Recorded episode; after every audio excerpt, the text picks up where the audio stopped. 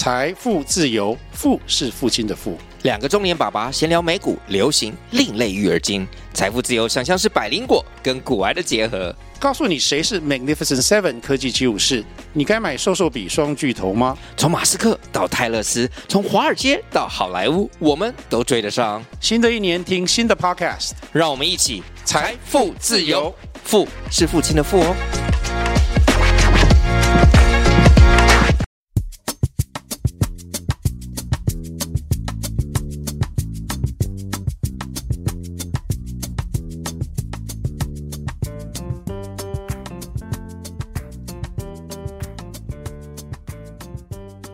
Hello，大家好，欢迎收听今天的自由工程师的冒险人生。今天呢，这一集有点不一样哦，大家可能发现今天的进场音乐不太一样，然后今天的内容也很特别啊、我今天邀请了一位职业的 DJ，他的名字叫做 Mr. Cloud 克劳德。他其实很有趣，我我认识他的时候呢，其实他跟我说他在成为职业 DJ 之前，其实他曾经在软体业。或是在电商曾经做过 PM，那我就觉得很好奇，因为他是大概三十后半的年纪的时候呢，决定转职成为一位职业的 DJ，以他热爱的音乐为生。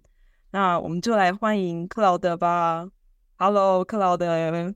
嗨，大家好，我是克劳德。那个克劳德，我想要先请教一下，因为我个人其实对音乐没有那么了解，嗯，所以我想说，哎，可以稍微介绍一下你演出的音乐的类型吗？我自己的音乐类型会比较偏，就是以黑人的音乐为主，就例如说 Funk、Disco，或是可能一些 R&B 啊，或是灵魂乐，甚至是。舞曲之类的音乐，其实都会是在我的范畴里面这样子，以跳舞的取向会比较明显这个样子。嗯，了解。那还蛮好奇的，就是因为我知道你在成为职业 DJ 之前，你之前有做过其他的工作吗？可以跟大家稍微介绍一下你之前做过什么样子的工作吗？我第一份工作是在软体公司当那个测试工程师，PM 可能开发出一个。Beta version 之后，然后会 pass 给测试部门，然后我们要去有那个 test plan，就是测试项目，我们要去一个一个 check，然后去想办法把那个 scenario 做出来，然后去回报这个情况对不对，或者是就是有没有问题，那那个问题的入口是什么，要把它写出来这样子。这是我第一份工作，然后后来就是那做两年多，然后就觉得啊，真的是对，再做下去可能就是会很熟，就是要怎么样做，就对我来讲，我是一个很怕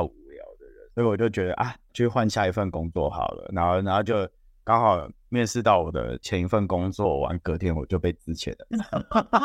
好好好巧啊！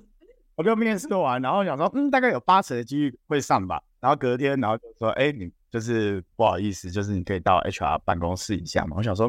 为什么这么奇怪？就是我才刚进公司就要进 HR 办公室，因为我们测试部门在十六楼，我印象深刻。然后。那我们 HR 在十四楼，所以我就从十六楼走到十四楼之后，然后要走到那个 HR 的 office 里面，然后一进去，然后就看，哎，为什么我 VP 也在里面？我想说怎么会这个样子，有点太奇怪了。然后他就坐下，他就说啊，你不要紧张。我想说我还没有，我说我没有紧张啊。我心里想，那可是他就第一张纸，然后就大概就是写，就是啊，就是我们会支付你多少费用，然后之前费是多少这样。然后那个时候脑袋第一个想法就是啊。我只是去面试要之前我吗？这也太严重了吧！这到底是发生什么事情这样？然后那个时候就是下，然后就是呆掉。我就说，请问是有什么地方做？然后说没有，不是你的问题，就蛮多人都要走。我说嗯，到底是发生什么事？后来才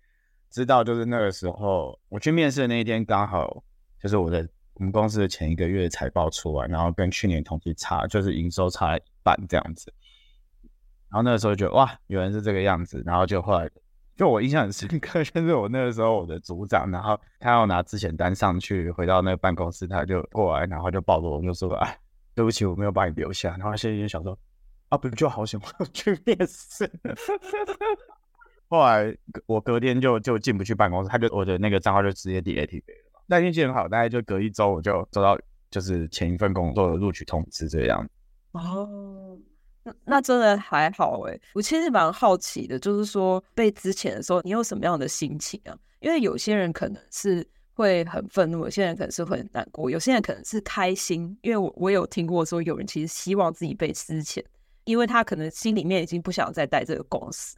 所以我不知道你那时候可能比较像第三种状况，可是我也不知道你那时候的就是心情是什么样子的感觉。我那个时候就是啊，就真的是这样吗？然后后来我们的就是创经理，然后就招整个部门人跟大家讲话，就是说啊，就是接下来业务要调整，然后谁要接下来做什么样的事情，怎么样怎么样怎样，直接让大家加油那样。然后可能就在交代，就是啊，如果被之前他们就是开始做一些交接或怎样，我当然心里很复杂啦，就是。你本来就已经做好要离开准备，只是那个 timing 有点太刚好了。就是我面试完隔天，然后应该是天意吧，就后来 说想就应该是天意吧，对，就要离开，然后做了一个这么大一个球，然后就坐下来，然后说啊，那就顺势吧，就觉得就是啊，这个道别道别太临时了吧，这样子。我原本想说啊，可能就是他一个月的时间慢慢收，跟大家讲一下或怎样之类，就没有啊，然后直接直接就走，因为他其实那个时候是。因为台湾的劳基法是，就是你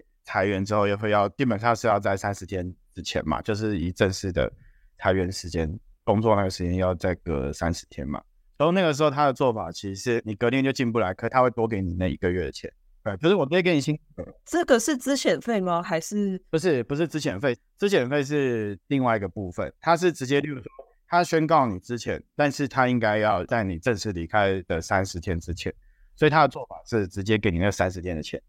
对对对，其实蛮合理的，因为他们可能会怕就是被之前的人之后留在 公司搞一些有的没的，然后尤其是软体业啊，这方面还蛮敏感的，他们可能就是想说，那就是给你三十天的薪水。所以我后来就觉得啊，当天然后结束，然后就跑去找女朋友，然后多多出来要怎样怎样，然后后来隔两天，哎，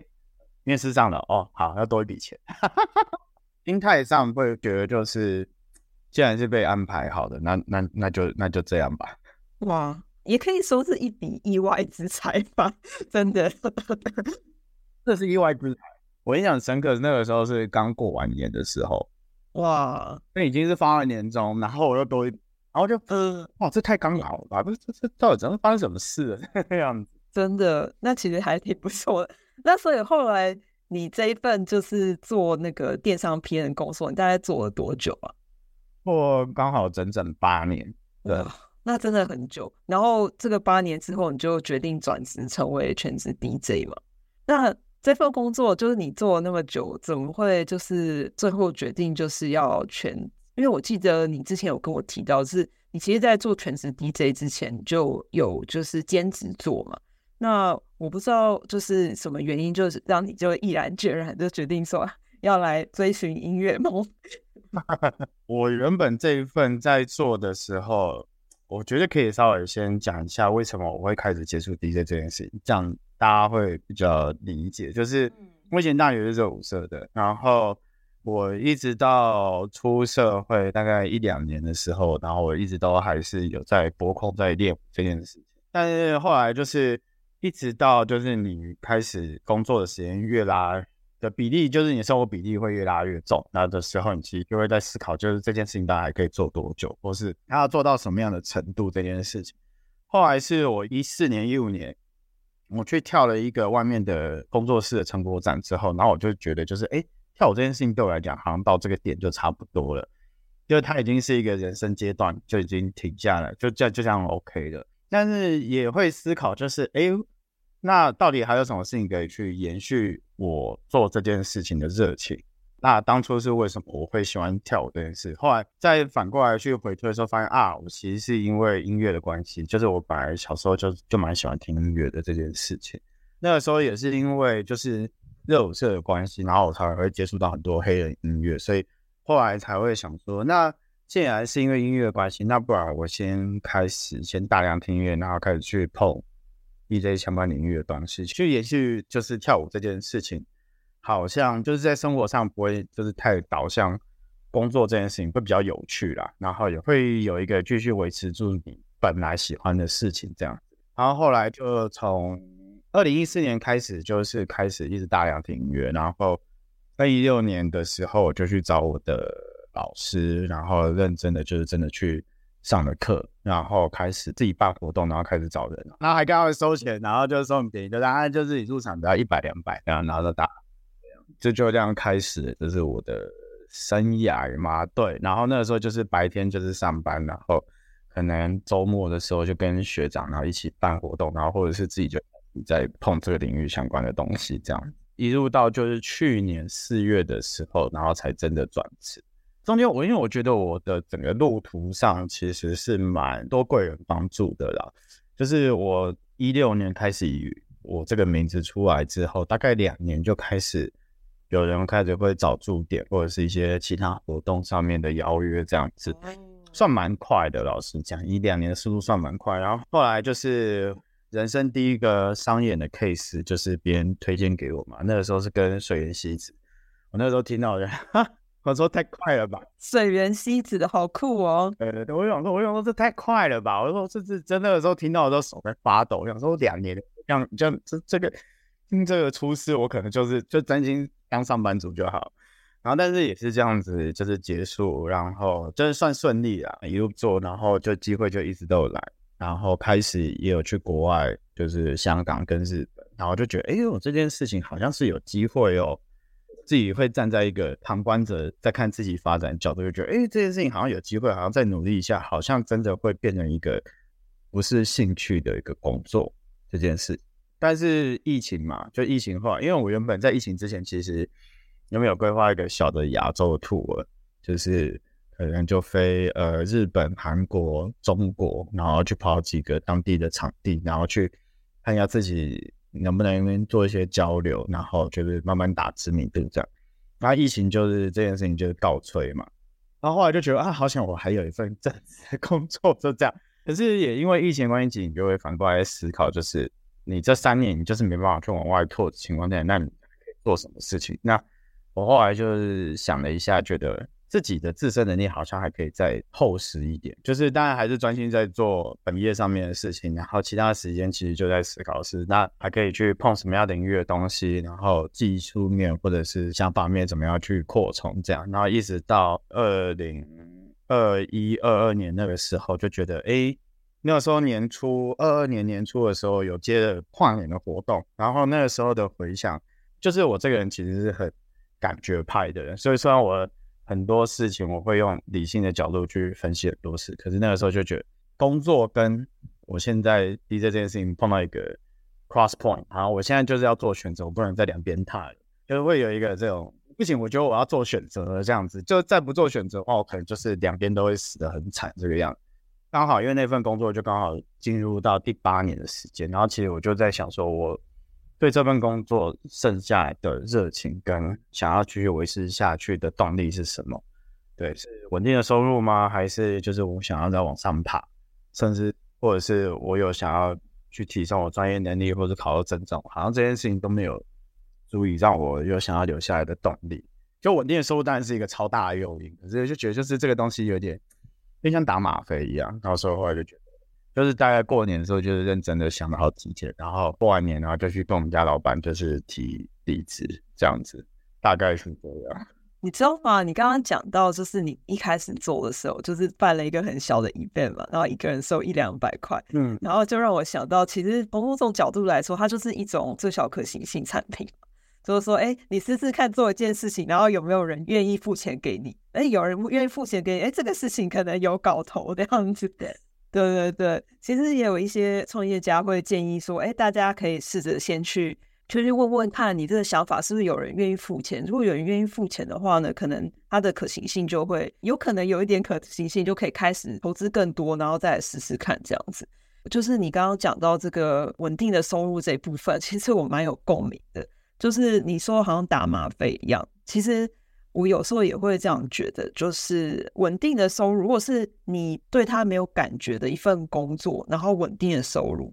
有时候我觉得那是一种很像一种麻木的感觉吧，好像也不上不下，这样子活着也没有什么不好，对，我觉得也没有什么不对。但是又觉得，哎，你的生命是不是少了什么东西？嗯，然后就会想要去追寻那个东西。可是追寻那个东西，你就会觉得说啊，我在这里过得好舒服，我好想在停留在这个像你说的吗啡的 那种快乐当中。我自己想象了吗啡的快乐当中，但是最后就会觉得说，哎，好像有一点少了什么东西。然后当你离开这个东西的时候，其实一开始等于说是有点像是面对现实吧。因为你离开了这个环境，没有稳定的收入，其实你会受到 我我自己讲，至少我自己是这样觉得，我就受到很多现实的冲击，我就觉得啊、哦，外面的世界果然是很危险的。哦，对，真的，真的，真的，真的，都出去外面被人家毒打的感觉。因为像我自己就是作为一个员工的经验，就我觉得我以前，我如果现在去看我以前作为员工，就会觉得我超不懂事，然后而且就是过得那么好，然后还要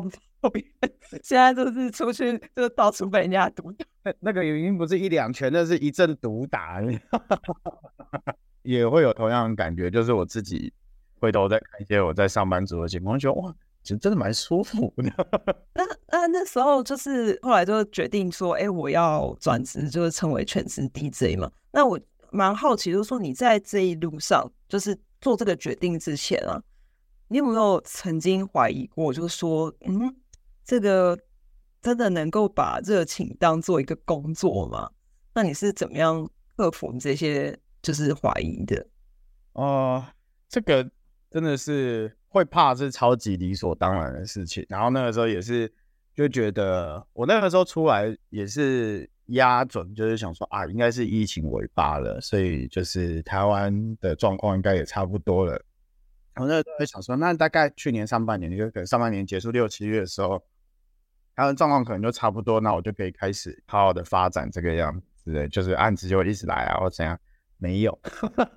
五月离职第一件事情就先确诊，然后当时就卡了一个 GQ 的案子吧，然后然后就那个就只能被迫就让给别人，然后那时候心里面就看那个存款一直在烧，然后又生病，就觉得哇，这就是第一个考验那样子。后来因为 Omicron 的关系，一台湾一直到大概八月的时候才真的就是稳定下来这样子。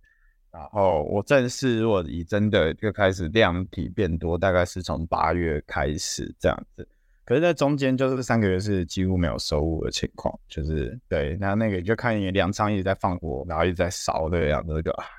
真的是很烦。就去年花了一整年的时间，其实都在做调整心态这件事情，就是那个心态，就是知道，就说，哎，你的东西这个名字已经有出来一段时间，可是你真的进到职业领域这件事情上面，其实是还是有落差的。要先承认这件事情，就是我觉得大家都会去看你的曝光程度，或者是你对这件事情有没有定期的产出这件事情，大家其实是会观察的。对，如果你没有观察或太安静，其实大家不太敢找你。天哪，有有种在就跟做自媒体就差不多的感觉，每周都要产出。对对对对对对对，我是没有想要到每周，因为我们这个产业其实要累积一些自己的东西的时间轴线会要再长一点，这样子。就是去年的时候，就这样整个盘点完，然后后来发现，哎、我不能，好像不能一直在做被动的角色，就是一直等别人给我案子，就是这当然是一条路，可是我自己要先做一点产出，别人比较好去理解我这样。去年的状况会变，就是都是别人来找我，然后我可能就是会分享，对不对？我接下来有什么波段或怎样之类可以来放。但那一开始那收入真的是真的是凄惨无比，对，那个那种说为什么不回去工作，还有冷气吹，对不对？现在去印东西还要付 iPhone 三块，然后跟自己在记挂号，不在意这个钱，只是就觉得哇，那个真的是很草率那种，太赤裸。然后去年都一直在调这件事情，后来做做做做到就是后来有一些答案，就是要开始出来，然后才会发现就是哦，这件事情好像是真的可以。维系生活这件事情，只是他没有到，就是躺着，然后就钱就一直进来，没那么扯，就 还是要有产出。可是会变，就是我至少我在做我的喜欢的事情的 feedback 是好的，然后人家会欣赏你的东西，然后人家会慢慢的会跟你有二次或三次合作经验这件事情，其实你就会慢慢发现，哦，你在市场上面其实是有人要的。但因为这个是有时候那种有人要，有时候是第一个，要么就是太熟。太熟，就是知道你的样貌是什么。可是，要要是你找你的人都是这些人的话，其实也是蛮危险的。你的 boundary 是打不开的，就是都是在那个同温层自己在那边绕嘛。我觉得这件事情很危险，这样。所以后来今年年初就是开始，就是觉得说，既然都是别人在找我，然后别人都会好奇我可以放什么样的东西，那倒不如自己，我要自己先有一些产出，然后这些人就知道，就是哎，其实我。会做哪些设备或是内容，然后我的想法是什么？我觉得要把它具象化，这样子每个月就会开始去产出一些，就是这个月我觉得大家应该要听的东西，就又是为什么？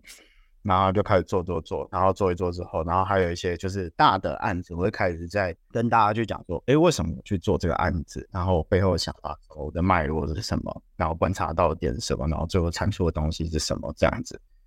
对，就是想办法把一些我所参与的事情，用我的专业的或是我的知识的领域，然后去做一些结合，这样大家会比较知道，就是哦，原来你还可以再去处理这样子的事情，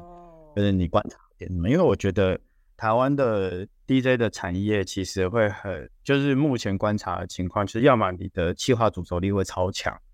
就主轴力强到就是大众会吃这件事情，就是你提供内容是大家一定想要的东西，或者就是你的提供的内容的受众其实是超级广，像是共同回忆这件事情，然后要么就是我今天就是只是想去玩，然后玩，然后我可能就是我用我的外表去取胜这件事情，可是我会觉得就是。我今天的角色是我希望是 DJ 这个角色会有一些其他的想法，或是一些 concept 是可以让大家知道，因为我有点想让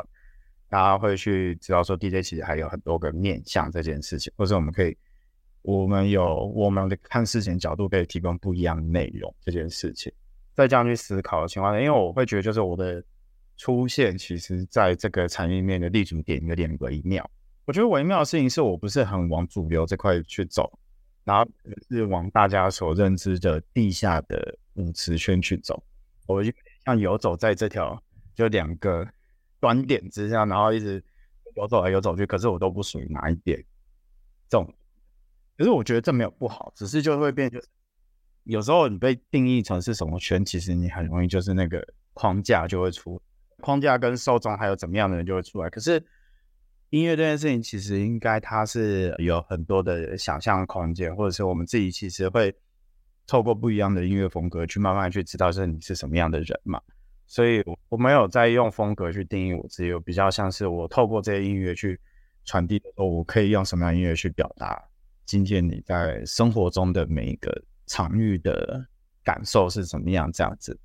慢慢的把这个东西就是整理成文字，或是我所诉说的一些企划的文字之后，就是我后来就发现，哎，这些人好像是可以接受这样的内容，但他其实需要是一个，就是为什么你去选这些东西的余地什么？所以慢慢的就是以今年就是年尾回头看的话，其实今年算走的还不错这个样子。对对对，因为我们现在录制的时间是二零二三年的年底。对对对，那所以其实也是差不多，大家都开始做什么年度回顾的日子，还在看 OK 啊有没有达到？真的看那个今年出力的 flag 是不是都都达？没错没错没错没错。我觉得我刚刚听你讲啊，就是我观察到一个很有趣的现象，就是说我以前会以为就是 DJ，就是我真的是对音乐一点都不了解，我以为 DJ 是一个就是就是放音乐。嗯 嗯嗯，放音乐的人，然后会一直在玩那个转盘，对，然后可是我觉得 Cloud 很有趣哦，就是你好像在一个非主流的地方，然后可是你也会想要去尝试接触主流的大众，因为你想要让更多的人认识音乐的不同样貌。然后呃，我觉得这件事情很重要，也很特别。嗯嗯，因为像我觉得有时候我想要。或是我认识的一些朋友们，他们可能会想要传达一些比较非主流的想法，或是非主流的看法，嗯，或者说是呃环保意识啊这些的。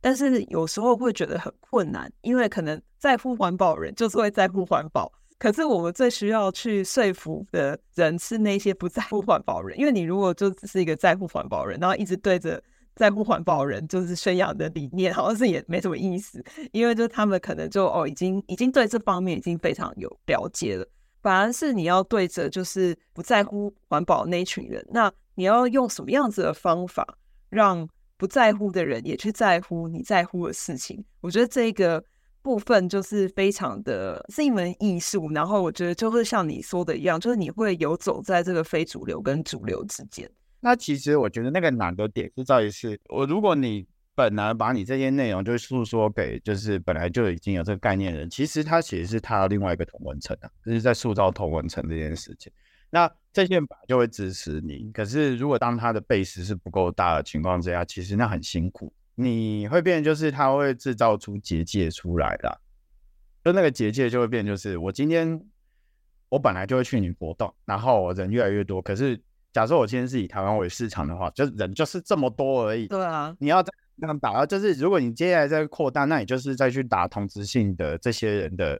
生存空间嘛。嗯。可是这个事情会变得很危险，会变成是你最后因为台湾的基数太小的情况之下，那就变就是大家会互相残杀嘛。嗯。那残杀的情况之下，其实会变就是大家会觉得就啊，你都在抢我的人或怎么样之类的。哦，对啊。最后那个市场就就变不健康。就大家就会变，就是用同质性的东西，然后一直在互相的卡来卡去，或是打来打去这样。那到最后就是，其实你原本的初衷是想要让大家知道这个世界的多样貌，可是你用力的角度是太深的情况之下，其实是没有人会进得来的。嗯、然后反而大家进到这里面，觉得就是，看我今天好像要做足功课，我才可以进到这个里面来。然后可是现在对这个社会来讲，就是太多可以分心，跟太多可以立即的事情的情况之下。一直去宣扬这件事情的好，其实不会有帮助。我觉得我自己也是出来半年之后发现到这个事情吧。开始也是会觉得啊，我就专心做好我自己的事情，然后把我内容放好啊，不懂就不懂，没关系。可是后来想想，但是有 社会的一阵毒打之后，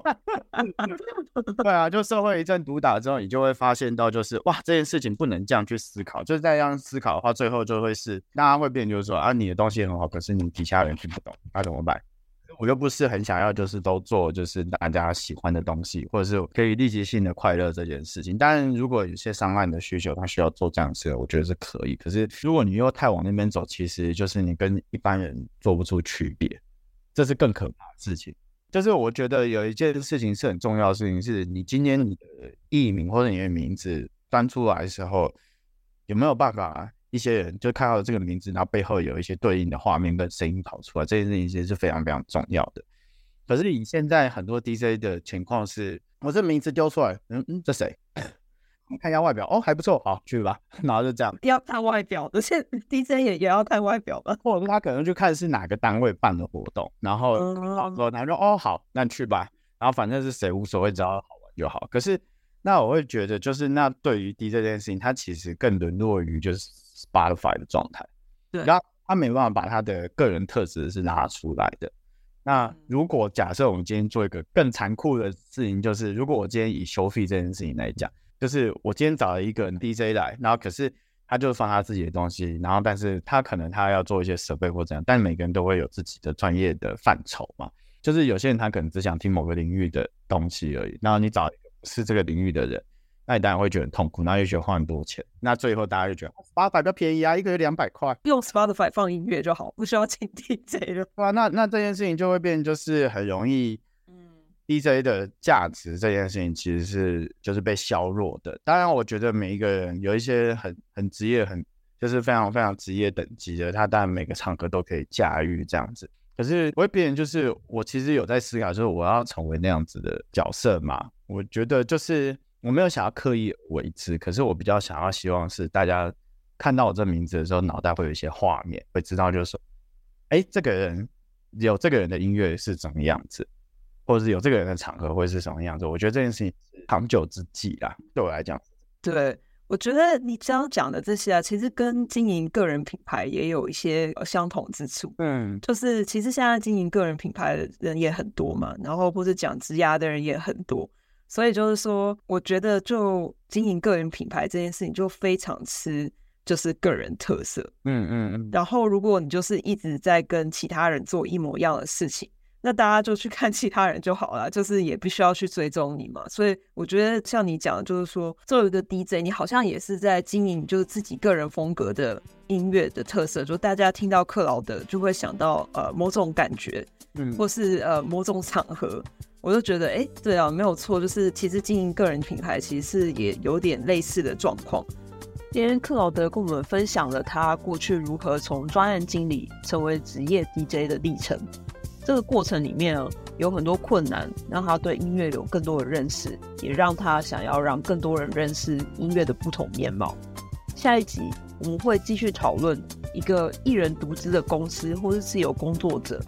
在资源缺少的情况下，我们如何维持专业的品质？好，那就希望你下一集准时收听，我们下次见，拜拜。